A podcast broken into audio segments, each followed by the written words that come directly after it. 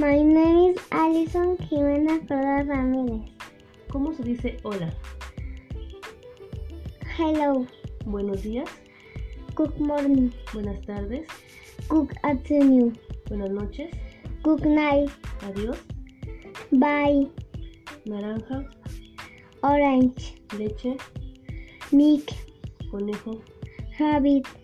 por favor, Please. gracias, Thank you. de nada. You're welcome. Buenos días. A continuación se presenta la síntesis sobre la influencia de los organismos internacionales en la agenda educativa mundial. Es presentado por la maestra Erika Jiménez Ocaño y la maestra María Alejandra Ramírez Trejo. El neoliberalismo es un conjunto de ideas económicas y políticas que defiende la no participación del Estado, dejando fuera cualquier injerencia gubernamental y fomenta la producción privada sin subsidio del gobierno. Por lo tanto, dan una enorme fuerza a la burocracia educativa. Su fin es reproducir un sistema de dominación comunista. Este modelo obliga a pensar en la educación superior, dando lugar a una formación con ideales, por una competencia desenfrenada, el emprendimiento, empoderamiento, líderes con intereses personalizados, enfocados en los beneficios económicos y de poder al concluir sus estudios.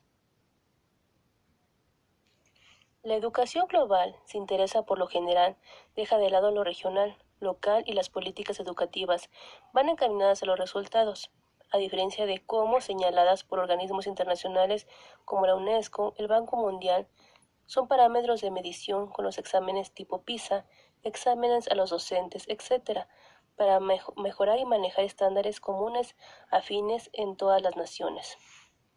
Con lo anterior se observa una política unitaria marcada en la comparación entre los países para elevar aparentemente dejando de lado las necesidades locales a cambio de los préstamos internacionales. Con este paradigma económico, político y educativo, la vida social se da en valores de individualismo y producción basada en el consumo. Este cada vez más especializado de acuerdo a públicos cautivos.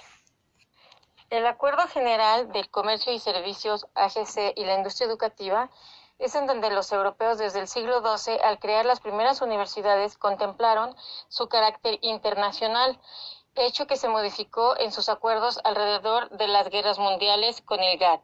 Posteriormente, en 1999, se dieron los acuerdos para la estandarización de sus perfiles de egreso de las universidades que la componen, previo a la creación del euro.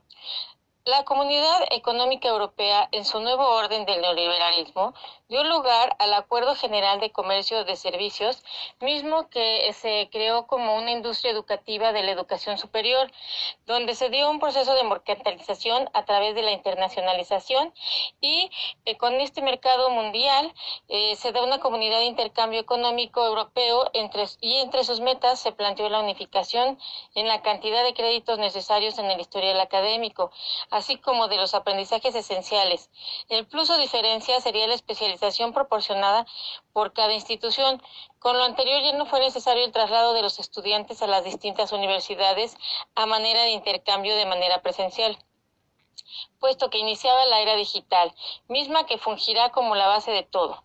Una vez realizada la gestión, se crearon las distintas plataformas educativas como Moodle y Blackboard, entre otras, para la educación. Es aquí donde empieza la participación empresarial, ya que esas mismas plataformas harán las veces de centros de capacitación para sus empleados. Con esto, los alumnos, desde que estudian, ya conocen la forma en la que van a insertarse en el mundo laboral. El pretexto de las prácticas profesionales es el intercambio entre las universidades privadas, principalmente, y las empresas, por lo que se gestan acuerdos de cooperación en sus bolsas de trabajo exclusivas para los estudiantes que integran y las empresas de renombre. Las universidades públicas con esto tienen que afrontar una globalización y pauta sustentada en el neoliberalismo, donde se deja de lado la participación de las mismas, puesto que las universidades privadas son las primeras en certificarse de acuerdo a los estándares de los organismos internacionales.